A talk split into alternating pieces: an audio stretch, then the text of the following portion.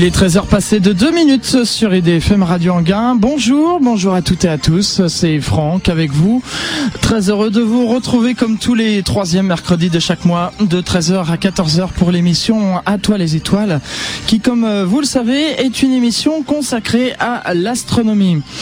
En cette dernière émission de l'année 2009, eh bien, nous allons faire euh, en fait un petit récapitulatif des faits marquants de cette année 2008 et pour en parler plus en détail avec nous, je reçois monsieur Jean-Pierre Martin euh, qui est membre de l'association euh, d'astronomie l'association française d'astronomie. Monsieur Martin, bonjour. Bonjour, bonjour Franck, bonjour à tous les amoureux des étoiles. Merci beaucoup d'avoir accepté cette invitation de participer à cette émission. C'est déjà votre deuxième participation. Exact. Voilà. Donc, euh, eh bien, il s'est passé plein de choses en cette année 2008 en matière d'astronomie. On va en parler euh, plus en détail euh, ensemble. Ah oui. Si on commençait tout d'abord par le début de l'année 2008. Eh bien, oui. Alors, en, ce début d'année. Euh, l'agence spatiale européenne a fait très fort puisqu'on a on a on a pu lancer le laboratoire enfin je dirais le laboratoire européen Columbus euh, et l'accrocher à la station spatiale internationale.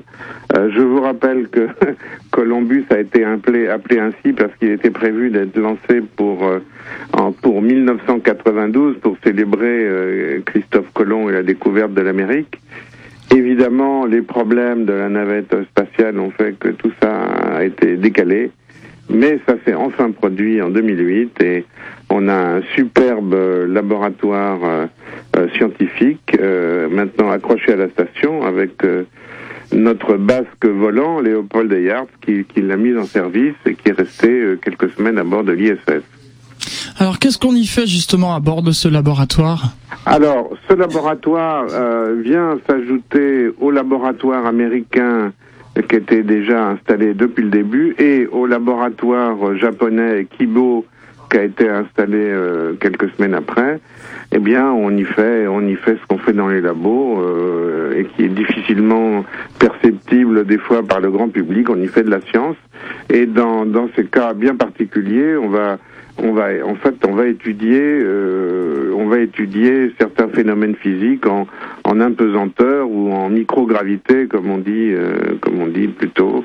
Euh, donc des, des différents alliages la, la réaction surtout aussi des des expériences médicales comme vous savez que on espère enfin quand je dis on c'est surtout les américains on espère envoyer une mission, une mission humaine vers Mars, et on ne connaît pas bien encore toutes les implications d'un long voyage et d'une exposition à euh, une impesanteur et au, rayonnement extérieur sur de très longs trajets.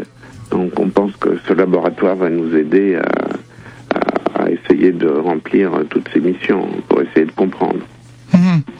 Alors on a eu justement presque en même temps, je crois, si je me trompe pas, on a eu la TV aussi. Alors la TV, ça c'est un, succès presque presque plus important que le que Columbus parce que même si c'est un engin qui n'est pas récupéra, récupérable, je vous rappelle que la TV euh, c'est un, vaisseau de de, transport euh, et de pour euh, pour envoyer des des vivres et des, stockages, du stockage à la, station spatiale internationale.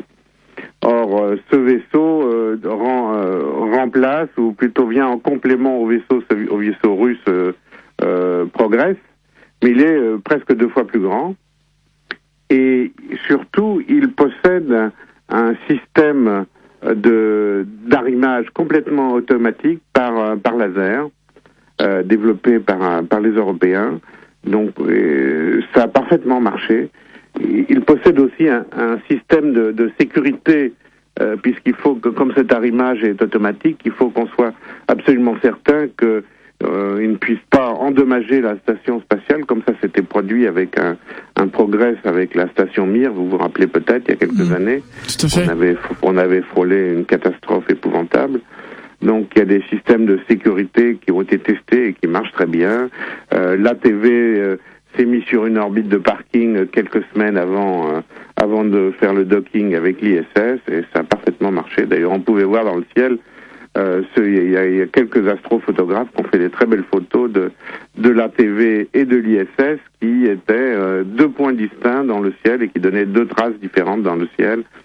C'était, c'était superbe. Alors, en faisant... Alors, Pardon euh, J'allais juste dire, en faisant des recherches sur Internet, on peut d'ailleurs trouver ces photos. Oui, on peut trouver ces photos. Et moi-même, j'ai eu le, le, plaisir de voir ça un soir. Je me disais, mon Dieu, est-ce que j'ai bu? Qu'est-ce qui se passe? Je voyais deux traces dans le ciel autour de l'ISS, parce qu'évidemment, c'est très amusant. Euh, vous savez, je donne souvent des conférences et et quand c'est quand c'est dehors, euh, ce qui plaît beaucoup au public, c'est de dire bah attention les enfants, à 22h38, regardez un peu dans ce point-là du ciel, vous allez avoir un point brillant arrivé. Et évidemment, c'est l'ISS. Euh, vous savez qu'on peut trouver sur Internet les, les, horaires de passage, hein, notamment chez nos amis allemands, allemands Evans Above. Hein, et, ça, c'est très impressionnant. Et quand vous voyez en plus deux points au lieu d'un point, vous vous posez des questions. Et effectivement, c'était pendant que la TV était sur une orbite de parking, on voyait nettement euh, deux petits points bouger dans le ciel. Hein, c'était formidable. Alors, ce qu'il y a de plus avec euh, cet ATV, euh, c'est que bon, maintenant, une fois qu'il a eu terminé sa mission, on l'a rempli, c'était une poubelle, hein, on a mis tous les sacs poubelles à l'intérieur, et bien entendu, malheureusement, on l'a fait brûler au retour dans l'atmosphère. On a fait un retour contrôlé, comme on dit, il n'y a pas eu de dégâts, hein, bien entendu. Mais euh, moi personnellement, je regrette qu'une telle technologie, euh, eh ben, on puisse pas la récupérer. Hein, euh, donc on fasse brûler ça. Et je pense que les gens de, l'agence spatiale européenne réfléchissent très sérieusement à faire une version euh, pilotée, donc euh, humaine, pour ramener des astronautes sur Terre. Mmh. Ben, je, je, pense que ça va se faire parce que oui. euh, au mois de juillet, j'ai fait donc une émission euh, depuis les Mureaux, l'aérospatiale oui. des Mureaux, oui, euh, et justement le directeur nous parlait, nous, nous disait justement qu'ils étaient en train de réfléchir à ce projet. Alors, on réfléchit à ce projet. Euh, évidemment, ça va coûter des sous parce que à la fin, on ramène toujours ça en euros. Hein.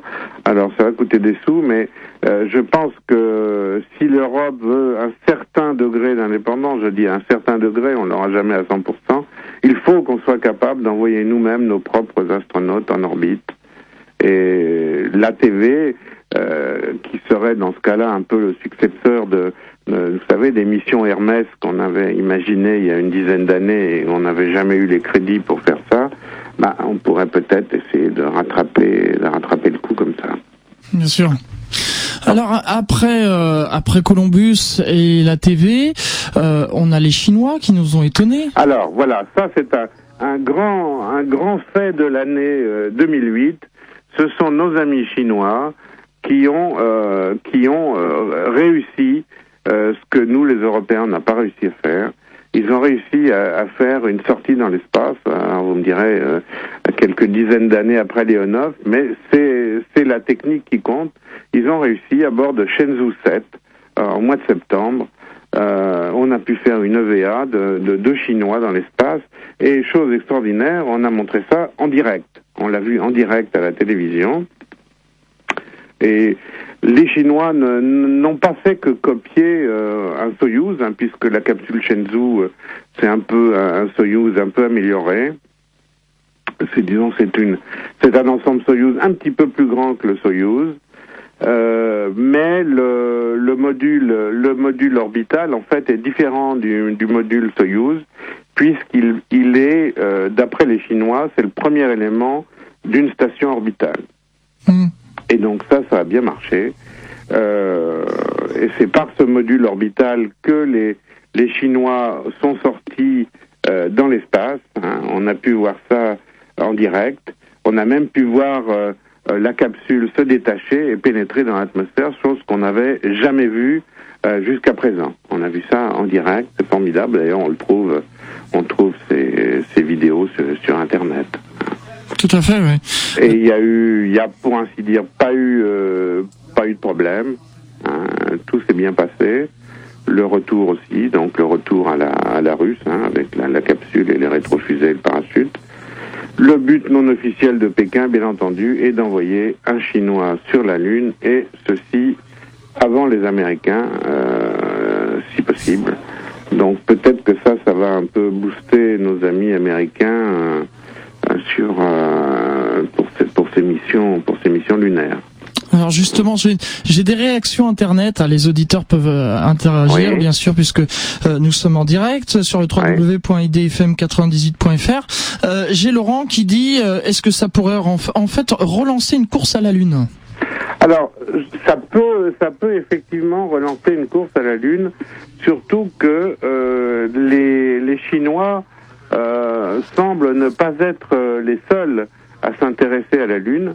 Euh, nos amis indiens euh, poursuivent leur petit bonhomme de chemin et vous avez certainement euh, su que ils avaient lancé un satellite autour de la Lune qui s'appelle Chandrayaan numéro 1. Un numéro 1, ça veut dire qu'il va y avoir toute une série. Mmh. Ils ont réussi à se mettre en orbite lunaire après un assez long voyage avec des moteurs fusées ioniques, se mettre en orbite lunaire et lancer un, petit un petit satellite avec un crash contrôlé dont, dont, ils ont photographié le, crash en, direct. Donc les, Indiens s'intéressent aussi à la Lune.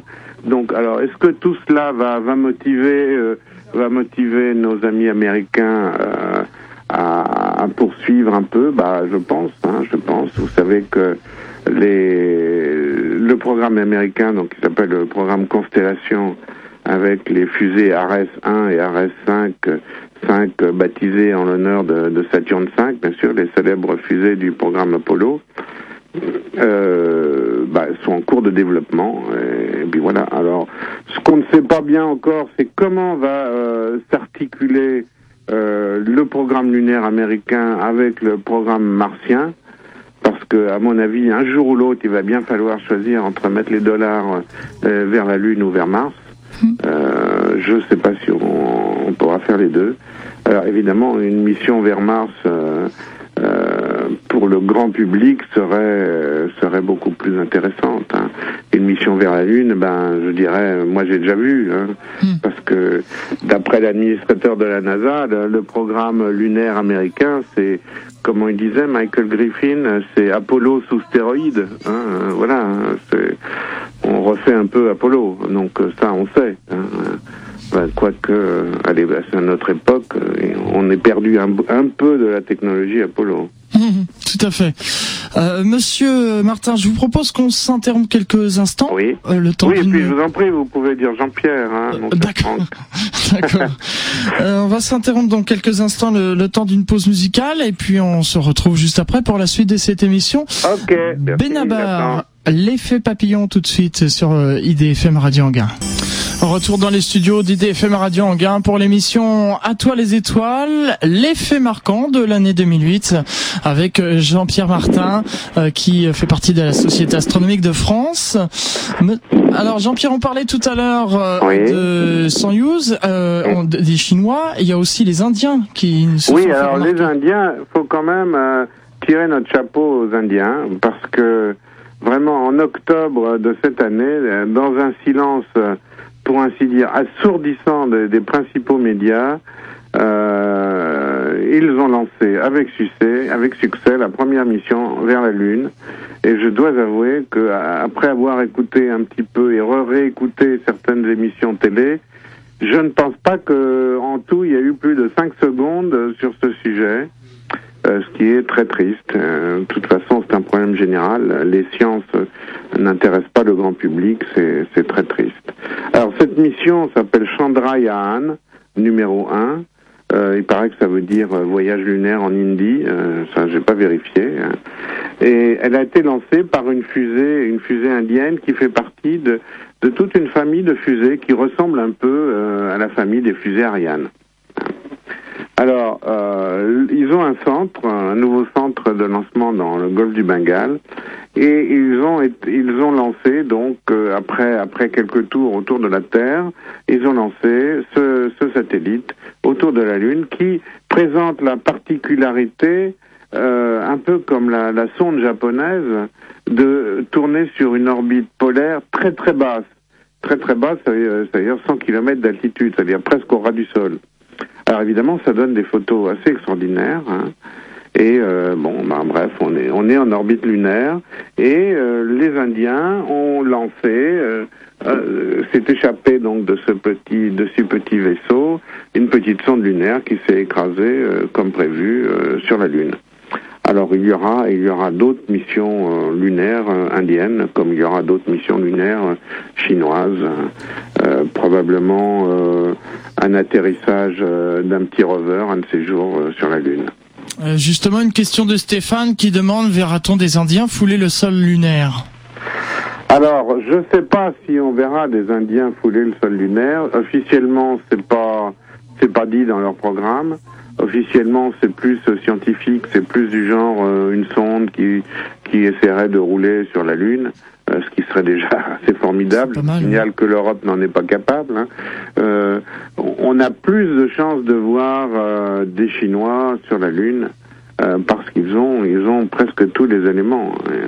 En fait, vous savez que les Chinois ont participé à l'époque soviétique. Il y avait des il y avait des Chinois qui participaient avec les cosmonautes russes. Ils ont ils ont pris une partie de la technique russe et euh, bon, euh, à mon avis, il faut pas grand-chose pour pour effectuer une mission chinoise vers la Lune. Hmm. Hmm. Donc à, suivre de près, donc. Oui. Euh, on a aussi euh, Hubble qui s'est fait remarquer. Alors Hubble, Hubble euh, il devient, il devient adulte. Hein, il vient, il passe ses 18 ans là. Oui. Et Hubble, en cette année de 2008, eh ben c'est Monsieur, comme j'ai appelé, Monsieur 100 000 orbites. Ah il vient passer quelques milliards de kilomètres autour de la Terre, à 600 kilomètres d'altitude, et il, euh, il, nous fait participer à ces découvertes euh, avec des photos extraordinaires. Ce qui est formidable avec Hubble, c'est qu'on ne s'en lasse pas et que le, service marketing euh, américain, oui, parce qu'il faut bien appeler ça du marketing hein, quand même, euh, il y a une vingtaine de personnes euh, dans le Maryland qui s'occupent de, faire la promotion des, photos d'Hubble auprès du grand public et, c'est très bien. Je veux dire, c'est pas une critique de ma part. Euh, il, il, nous, il nous, il publie des, des photos étonnantes. Et, confirme certaines recherches fondamentales. Alors, on ne peut pas dire que Hubble nous a fait faire des grandes découvertes fondamentales, mais Hubble a, fait quelque chose d'assez extraordinaire. Il a conquis le grand public à l'astronomie. Parce mm. que même si les gens s'intéressent peu à l'astronomie, ce que je regrette, quand vous prononcez le nom de Hubble, il y a au moins une personne sur deux qui, qui sait exactement à quoi ça correspond et qui, et qui pense tout de suite à une ou deux belles images qui ont été transmises à la télévision. Hmm. Alors, un, ce que je voulais quand même euh, vous signaler à propos de Hubble, c'est que justement comme cadeau en cette fin d'année, Hubble nous a fait un, nous a donné une superbe photo euh, et pour la première fois, on voit directement une exoplanète. vous savez ce que c'est une exoplanète? C'est une planète qui tourne autour d'une étoile qui n'est pas le Soleil. Hein. Mhm. Et donc autour de nous, nous, on est une petite étoile euh, dans notre galaxie qui s'appelle la Voie lactée, qui contient en gros 100 milliards d'étoiles. Hein et dans une étoile, euh, autour d'une étoile proche de chez nous, c'est une étoile qui s'appelle Fomal Haute, qui est en gros à 25 années-lumière, donc dans notre euh, dans notre jardin, dans notre cour, hein, vraiment. Eh ben, on s'est aperçu en, faisant des photos de une photo de Hubble il y a en 2004 et une photo cette année, euh, que euh, que l'on pouvait voir le déplacement de d'un petit point autour de cette étoile. Et ce petit point, eh ben, c'est une planète en formation. Alors, je vous ai dit, en, cette année, c'est pas vrai, c'est en 2004 et 2006, on voit ce deux petits points se déplacer, mais l'image ne vient que d'être publiée maintenant, après confirmation. Alors, c'est assez, c'est assez intéressant parce qu'on voit, évidemment, on masque l'étoile pour, pour ne pas, euh, pour, pour rendre la photo accessible. Hein. Autour de cette étoile, il y a un disque de matière comme il y a eu un disque de matière autour du Soleil quand le, système solaire était en formation. Et dans ce disque de matière, on voit ces deux petits points euh, bouger de, donc, euh, en 2004 et en 2005. Il s'est déplacé. C'est une planète qui est située à 17 milliards de kilomètres de son étoile et dont euh, la masse a été calculée et évaluée en gros à trois, trois masses de Jupiter. Hein. Hmm. Hein, c'est un peu comme si on trouvait une, grosse planète autour du système solaire, dans, dans vers les, les, ceintures de Kuiper, etc. Hmm. Alors, euh, évidemment, cette planète, euh, il n'y a pas de vie hein, sur cette planète. Hein. Le système solaire de Fomalhaute est, est très jeune. C'est quoi, de l'ordre, de, si je me rappelle bien, 200 millions d'années. Hein donc, euh, elle est, elle est encore en formation. Voilà. Mais comme c'est une grosse, euh, comme c'est une grosse étoile, euh, bon, ça va vivre un peu moins, un peu moins que notre Soleil. Hmm. Alors on a une question de Julien justement qui réagit euh, par rapport à Hubble, qui dit qu'il a rencontré quand même des problèmes parce que au début il était myope et puis récemment il y a eu des problèmes d'ordinateur. Ah bah là il est, vous savez, 18 ans dans l'espace, hein, c'est c'est 99 ans sur Terre. Hein. Oui. Euh, alors Hubble, au, tout début, ben, c'est comme tout, on a voulu faire des économies. Hein. On avait mis tous les sous dans Apollo. Après, on a voulu diviser par 10 ou par 100 les budgets de, de la NASA. Donc, on a fait quelques petites économies euh, sur les miroirs d'Hubble et euh, lancé dans l'espace. Il y a eu un, petit, il y a un petit, un petit problème. Ce qui est formidable avec les Américains, c'est quand il y a des problèmes, ils trouvent des solutions quand même. Donc, ils ont trouvé une solution à la fois mécanique et logicielle à la myopie de Hubble. Donc, ça a été réparé lors de la première mission de maintenance. Et puis, et puis au cours du temps, ben, au cours du temps, euh, euh, il y a des choses qui se sont dégradées. Euh, si, si Hubble peut, peut voir de, aussi loin, c'est qu'il y a un système de positionnement avec des gyroscopes. Hein. Et bon, plusieurs. Alors évidemment, il y a redondance avec le nombre de gyroscopes, mais maintenant, on atteint la limite où euh, tous les gyroscopes sont utilisés.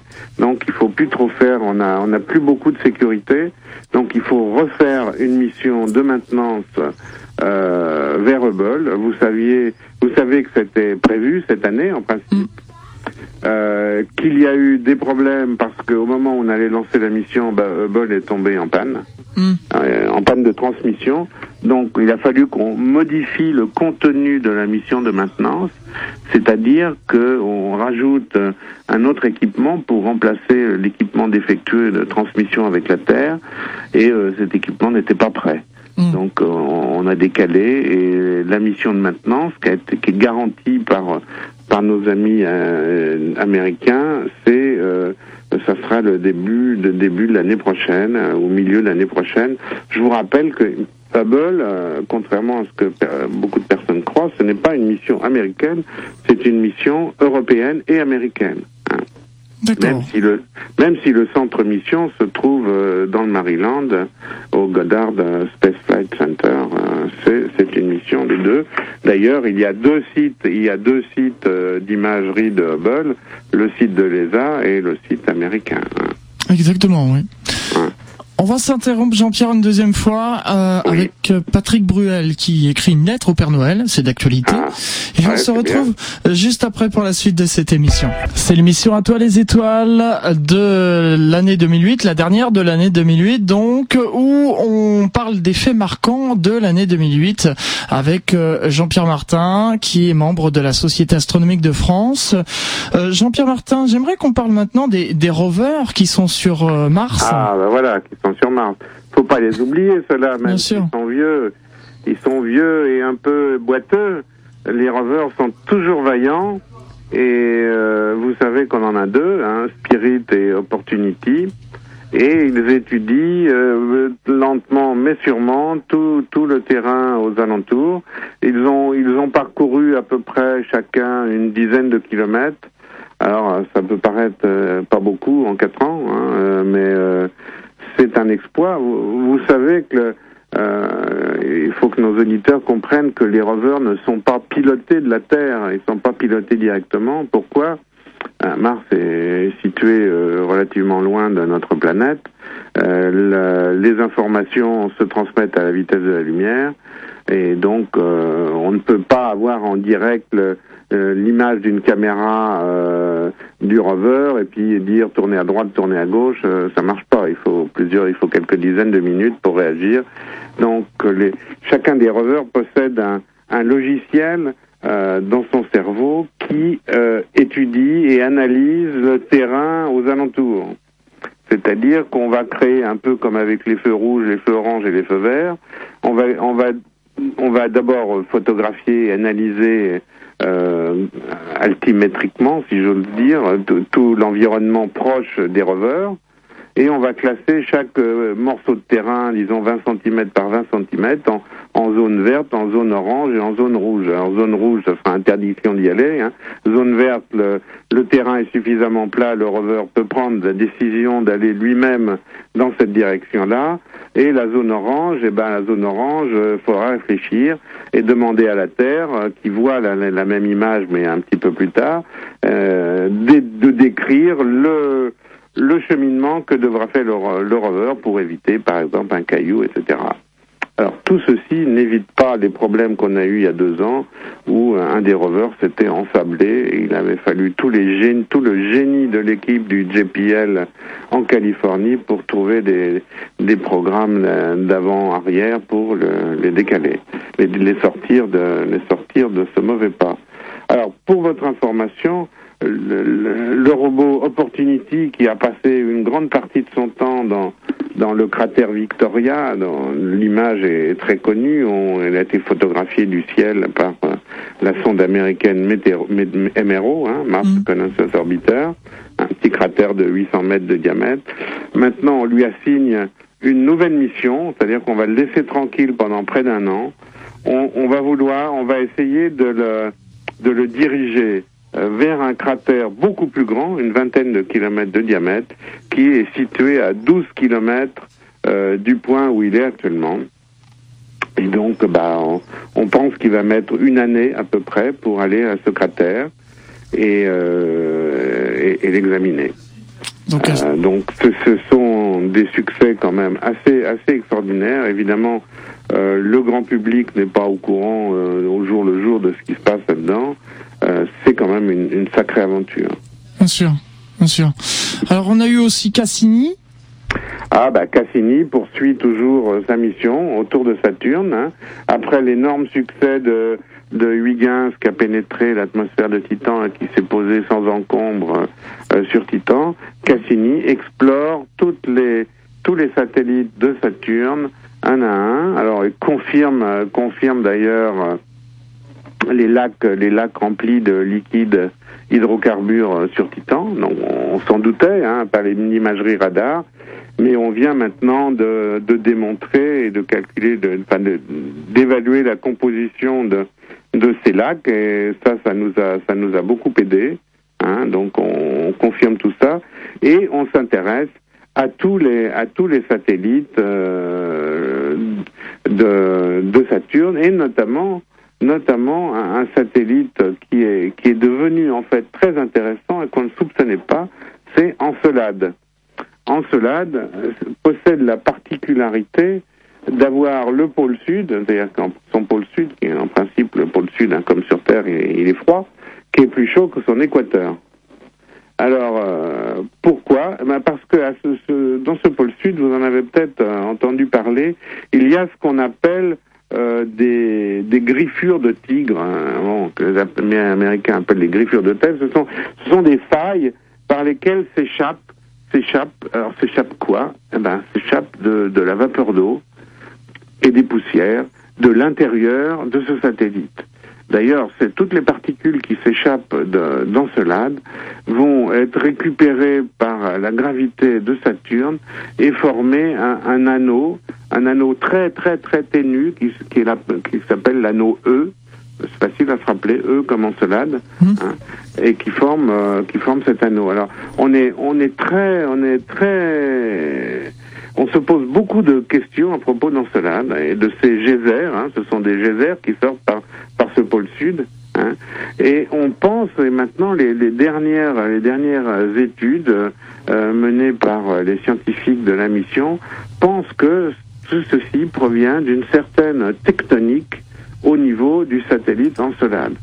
Alors euh, maintenant, les amis, nos amis américains se posent beaucoup de questions sur sur de prochaines missions parce que évidemment, on avait beaucoup, euh, nous les Européens, on avait surtout beaucoup favorisé Titan. On voulait relancer encore une mission sur Titan. Vous savez que Titan, euh, on pense que c'est une terre au congélateur, hein, mhm. avec les lacs d'hydrocarbures, l'atmosphère proche de, au point de vue pression de l'atmosphère terrestre on voulait y retourner. Mais euh, évidemment, Encelade devient devient maintenant une cible aussi très intéressante parce qu'on se demande ce qui se passe euh, sous ces sous ces failles euh, du pôle sud. Alors ça ça va être encore à débattre. Alors autre satellite intéressant, Japet JAPEC est un satellite, bah on aurait dû l'appeler Janus, hein, contrairement au satellite découvert par Audouin Dolpus, parce que JAPEC présente deux faces, une face très brillante et une face très sombre. on ne sait pas pourquoi non plus. Hein. donc là, il y a des, des choses encore. On, on, apprend en fait, on apprend tous les jours sur les satellites de Saturne et on s'aperçoit que Saturne est en fait un, un monde, un monde, un monde à soi. Quoi. Hmm. Alors, euh, toujours dans cette euh, rétrospective de l'année 2008, euh, alors j'ai Gilles, je ne sais pas s'il s'agit de Gilles Davidovich de Planète Mars, qui vient d'envoyer un message qui dit il faudrait peut-être pas oublier aussi qu'il y a Phoenix sur Mars. Eh ben voilà, justement, je voulais terminer par Phoenix parce que justement Phoenix, notre ami Olivier de Goursac nous en a parlé samedi dernier à la SAF et on a, il nous a fait un rapport de mission très complet d'ailleurs que je suis en train de, de terminer et de mettre, euh, de mettre en ligne sur mon site euh, sur la mission Phoenix qu'on a eu le plaisir de, de voir, dont on a eu le plaisir de voir euh, l'atterrissage en direct à la Cité des Sciences grâce à, à Gilles Davidovitz d'ailleurs et à tous ses, tous ses copains. Alors mission parfaitement réussie au point de vue atterrissage. la mission Phoenix s'est posée euh, non pas au pôle nord de Mars, mais euh, disons vers le cercle polaire. Euh, sur Terre, ça devrait correspondre à peu près, vous voyez, à la latitude de Mourmansk, hein, quelque chose comme ça. Mmh. Atterrissage parfait. On a même, on a même pu filmer et photographier le parachute de la sonde qui était en train de se poser. C'était des images assez extraordinaires. On se pose au mois de mai 2008, hein, je crois que c'est le 25 mai si ma mémoire est bonne on se pose et on fait les premières photos. Et qu'est-ce qu'on voit? On voit évidemment ce à quoi on s'attendait, le terrain, le terrain polygonal euh, qu'on trouve dans, dans, toutes les zones polaires euh, sur, sur, Terre. Hein. Donc, euh, et sous dans, ces, dans, ces, dans ce terrain polygonal, sous les premiers centimètres de sol martien, on a mis, on a mis en évidence de la glace d'eau et de la glace d'eau pure Hein, c'est ce qu'on appelle des lentilles de glace. Euh, Phoenix a gratté le sol hein, et a permis de, faire des mesures euh, afin, afin de, voir, de voir tout cela. Et ça, c'était, c'était très, très intéressant. Alors, euh, il y a eu évidemment, comme Olivier nous l'a dit, il y a eu quelques petits problèmes de conception au niveau des fours qui devaient analyser le sol martien, parce qu'on pensait que le sol martien serait de la poudre très très fine. Et, effectivement, c'était de la poudre très très fine, mais malheureusement, elle s'était un peu agglutinée hein, ensemble, si bien qu'elle avait du mal à passer les, tamis et les tamis à l'entrée des à l'entrée des fours qui devaient permettre l'analyse par, par euh, spectroscopie. Euh, mais par contre, on, on a pu on, on, a pu quand même travailler pendant plusieurs mois euh, sur la planète Mars grâce à grâce à cette sonde et, on est on est dans l'ensemble très content. Alors évidemment, euh, il y a des il y a des choses il y a des choses à améliorer hein, du, du genre euh, comme vous savez que Phoenix c'est une mission un peu de, de récupération, hein, d'où son nom. Hein.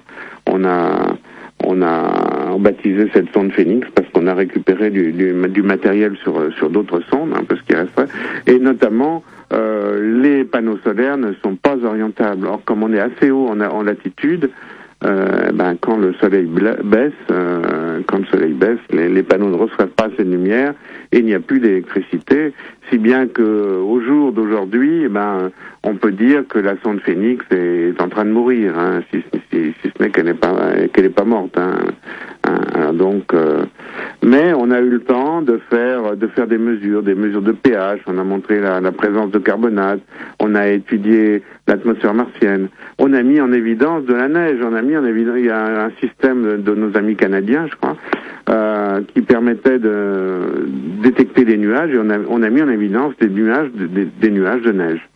Par contre, euh, vous savez que le bras articulé devait nous permettre de, de creuser jusqu'à un mètre de profondeur. On n'y est pas arrivé. On n'y est pas arrivé parce que euh, bah, le sol était était beaucoup plus beaucoup plus dur que prévu. Hum, trop glacé, ouais. Hum. Alors euh, ça c'est mais, bon évidemment on a appris on a appris de cela maintenant on sait que le sol est probablement beaucoup plus dur que ce qu'on avait prévu et même le bras le bras manipulateur de Phoenix qui était qui était qui était vraiment une pièce maîtresse de, de la sonde n'a pas réussi à creuser plus de, de plus je crois que c'est 23 cm la profondeur maximale qui a été qui a été creusée. Hmm. On va s'interrompre une dernière fois pour euh, un petit morceau de musique encore et puis euh, euh, plus rapidement parce qu'on arrive bientôt au terme au terme de l'émission, on parlera notamment des 50 ans de la NASA et puis de ce qui se passera aussi l'année prochaine. L'année prochaine, absolument. Voilà, à tout de suite. OK. C'est l'émission À toi les étoiles, comme tous les troisièmes mercredis de chaque mois, de 13h à 14h. Le thème, ce mois-ci, c'est euh, l'effet marquant de l'année 2008 avec euh, Jean-Pierre Martin de la Société astronomique de France. Euh, Jean-Pierre Martin, on va parler rapidement des 50 ans de la NASA. Oui, alors effectivement, l'année 2008 marque le 50 ans de la NASA. la NASA est née en juillet 58. Suite à au choc, on peut dire ça, au choc qu'a été pour les Américains le lancement du Sputnik en 57. Euh, les Américains n'avaient pas vu ça venir. Et à cette époque, l'espace, c'était surtout les militaires, et chaque branche de l'armée avait son département spatial. Hein. Euh, moi, je me rappelle, j'étais jeune, mais je me rappelle très bien la Navy avec avec les toutes les fusées Vanguard qui explosaient qui explosaient au sol. Euh, donc il fallait mettre un peu de l'ordre là-dedans. Et euh, le président Eisenhower a créé la, a créé la NASA. Et euh, en fait, le sauveur de la NASA, ça va être Werner von Braun, qui avait été intercepté à la fin de la guerre par les Américains avec toute son équipe pour aller construire des fusées en Amérique. Alors, cette agence a pour but de relever le défi de l'URSS et, et, évidemment, elle va y arriver puisque euh, un peu plus de dix années après sa création, on va avoir un, Américain sur la Lune. Hmm. Alors euh, bon, les différentes étapes, euh, il y a eu, euh, il y a eu donc le projet Apollo qui était un projet fantastique. Hein. Au, plus fort du projet, 500 000 personnes en Amérique ont travaillé sur ce projet. Puis il y a eu une petite phase à vide, un passage à vide. Les Américains ne s'intéressaient plus à ça. Il y avait plus de soviétiques, il y avait plus de concurrence. Et il y a eu la mise au point de la navette, de la navette spatiale qui a posé quelques problèmes. Hein. Là aussi, c'était un problème d'économie. Mais surtout, le, le, grand succès à part Apollo, le grand succès de la NASA, c'est l'exploration de tout notre espace euh, planétaire par des sondes euh, comme les voyageurs. Je vous signale d'ailleurs, mes chers amis, que les voyageurs, les sondes voyageurs 1 et voyageurs 2, pour les plus anciens comme moi qui ont les cheveux blancs, se rappellent euh, quand ils ont été lancés, elles sont maintenant nos plus loin, nos plus loin émissaires dans, dans l'espace. Ils sont, elles sont situées en gros à 100 unités astronomiques, c'est-à-dire 100 fois la distance euh, de la Terre au Soleil, 100 fois 150 millions de kilomètres. Hmm. Voilà. Alors, je voudrais, euh, puisqu'il nous reste peu de temps maintenant, qu'on parle un peu de ce qui va se passer aussi l'année prochaine, en 2009. Oui. Alors, 2009, c'est une année très intéressante, puisqu'elle va célébrer, bon, les 40 ans d'Apollo 11, hein, ça on vient juste d'en parler, hmm. mais surtout, c'est dans le monde entier, c'est l'année de l'astronomie, hein, puisque c'est en 1609 que notre ami Galilée, a eu l'idée de tourner la lunette. Alors c'est pas Galilée qui a inventé la lunette, mais c'est lui qui a eu la première l'idée de la tourner vers le ciel. Hein. Avant, on servait de la lunette plutôt euh, euh, comme objectif militaire ou euh, pour aller voir chez les voisins. Mais lui, il a eu l'idée de tourner la lunette vers le ciel et il a vu les mers sur la Lune. Il a surtout vu les satellites de Jupiter qui l'ont conforté dans l'idée que Copernic avait raison. C'est bien le Soleil qui est au centre du système solaire et non pas la Terre, ce qui lui provoquera quelques petits problèmes évidemment. Et ne pas ne pas oublier, surtout en ce début d'année 2009, euh, ça va être un, un, grand, un grand sujet pour l'agence spatiale européenne, l'ESA, puisqu'on va lancer avec une Ariane, une Ariane 5 euh, grand modèle, un 10 tonnes, on va lancer, on va lancer deux satellites euh, fondamentaux. L'un, c'est Planck, qui va mesurer avec précision le rayonnement fossile Hein, le CMB, le rayonnement fossile à 2,7 degrés K, le rayonnement fossile de l'univers, un rayonnement le plus ancien qui était émis dans, émis dans l'univers euh, peu de temps après le Big Bang, en gros 300 000 ans après le Big Bang. Hein. Et ça, euh, ça va nous permettre de répondre à certaines questions du genre l'âge exact de l'univers, la forme de l'univers, etc., euh, etc. Et le deuxième satellite qui va être sous la coiffe sous la coiffe de cette fusée Ariane, c'est le plus grand télescope spatial au monde. C'est le télescope Herschel de l'Agence spatiale européenne. Il fait 7,5 mètres de diamètre. Je ne sais pas si vous, vous pouvez vous en rendre compte. C'est le successeur euh, de Hubble, en fait. Il est, euh, alors, il fait, pardon, euh, il fait 3,5 mètres de diamètre, 7,5 mètres de, de, long, alors que Hubble est, est fait de 2 mètres, 2 mètres 40 de diamètre. Il, mm. il paye, va peser 3 tonnes. Hein, et il va travailler euh, dans l'infrarouge et dans le submillimétrique. Ça va être le plus grand, le plus grand télescope spatial au monde. Mm. Donc, ça, ça devrait se passer en avril, en avril 2009. Donc, on va croiser les doigts pour que tout, tout marche bien pour l'agence spatiale européenne. Des choses passionnantes euh, donc à suivre. Autre fait marquant sur l'année 2009 aussi eh bien, oui, les, Américains vont compléter, euh, vont compléter l'élaboration de, la station spatiale. Il, va y avoir ce, ce que j'évoquais tout à l'heure, euh, le, dépannage de Hubble, qui est quand même attendu par toute la communauté scientifique. Et très certainement, nos amis chinois vont, vont, vont nous étonner encore. Donc, voilà, je pense que ça sera une année intéressante que vous pourrez suivre d'ailleurs euh, sur euh, sur mon site pour ceux que ça intéresse. Hein. Alors justement, vous apportez de l'eau à mon moulin parce que euh, je voulais qu'on parle un peu de, de, votre site. Vous avez un site qui s'appelle Planète Astronomie, c'est ça? .com. Alors plan, oui, c'était c'est écrit à l'anglo-saxonne, à l'anglo-saxonne en un seul mot, planète sans e et astronomie avec un y en un seul mot. Mhm. Donc planète www.planèteastronomie.com. C'est un site euh, où il y a principalement euh, des nouvelles, alors il est tout en français, hein, des nouvelles de, de l'astronomie et de l'espace, et avec une petite originalité, c'est que j'y mets aussi euh, le compte rendu de beaucoup de, de conférences euh, astro ou, ou spatiales auxquelles j'assiste dans les archives. Donc il y a un compte rendu avec tout un tas de, de liens internet pour ceux qui veulent aller un peu plus loin et j'y mets aussi mes propres conférences. Euh, D'autre part, j'ai lié à ce site, j'ai une liaison FTP qui permet aux gens de télécharger gratuitement euh, euh tous mes rapports et toutes mes conférences. Euh, comme je dis toujours, je suis un bénévole de l'astro, donc euh, voilà, les gens qui veulent vivre la science, hein, les gens qui veulent qui veulent s'informer, ben bravo, sont les bienvenus.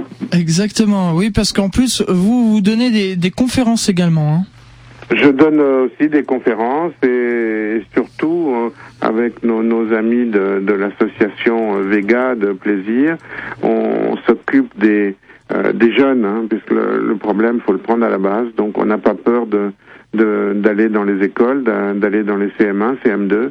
On a même, euh, on a même tous les mois à plaisir une, une séance avec avec des jeunes de CM1, CM2 qu'on a appelé les mercredis de l'astro. Donc c'est pour des volontaires, hein, pour ceux qui veulent. Et, et croyez-moi, ils sont passionnés. Dès que je fais une erreur, ils me reprennent. Ils, en savent presque presque autant que moi. Les quiz que je fais. Hein, à la fin de chaque cours euh, doivent être de plus en plus élaborés parce qu'au début ils avaient tous 20, alors euh, c'est un, un, problème. Là je suis très content, donc euh, on met au point une nouvelle génération de, de scientifiques, j'espère. La science c'est pas compliqué, hein, c'est pas dur, il suffit de travailler un peu. Hein. La France a besoin de scientifiques. Donc à suivre. Alors euh, on va conclure cette émission et puis comme euh, d'habitude, eh bien le mot de la fin pour euh, l'invité, Monsieur Jean-Pierre Martin. Le mot de la fin pour conclure cette émission? Alors le mot de la fin, bah, écoutez, moi je voudrais souhaiter un joyeux Noël, une bonne année à tous les amoureux des étoiles. Et comme les astronomes le disent, on, on, en se quittant, on dit toujours bon ciel à tous. Voilà, bon ciel à tous, bon ciel Franck bon ciel aux, amoureux des étoiles. Merci beaucoup Jean-Pierre Martin. On se donne rendez-vous le troisième mercredi du mois de janvier euh, pour une nouvelle émission d'Atoile les étoiles. Et euh, comme Jean-Pierre Martin le disait tout à l'heure, eh bien l'année prochaine ce sera l'année mondiale de l'astronomie et à cette occasion 12 émissions spéciales d'Atoile les étoiles. Tout au long de cette année, on va se mobiliser donc à suivre euh, dès le troisième mercredi du mois de janvier. ce sera le démarrage de cette année à AMA 2009 comme on dit ou AMA 09, hein, c'est ça Jean-Pierre Martin? AMA 09, voilà. voilà. Merci beaucoup euh, pour euh, votre présence. Merci à tous les auditeurs de nous avoir euh, écoutés. Vous allez retrouver Espace Jeune et rendez-vous le troisième mercredi du mois de janvier. Bonne fête de fin d'année à tous et à dans un mois. Au revoir.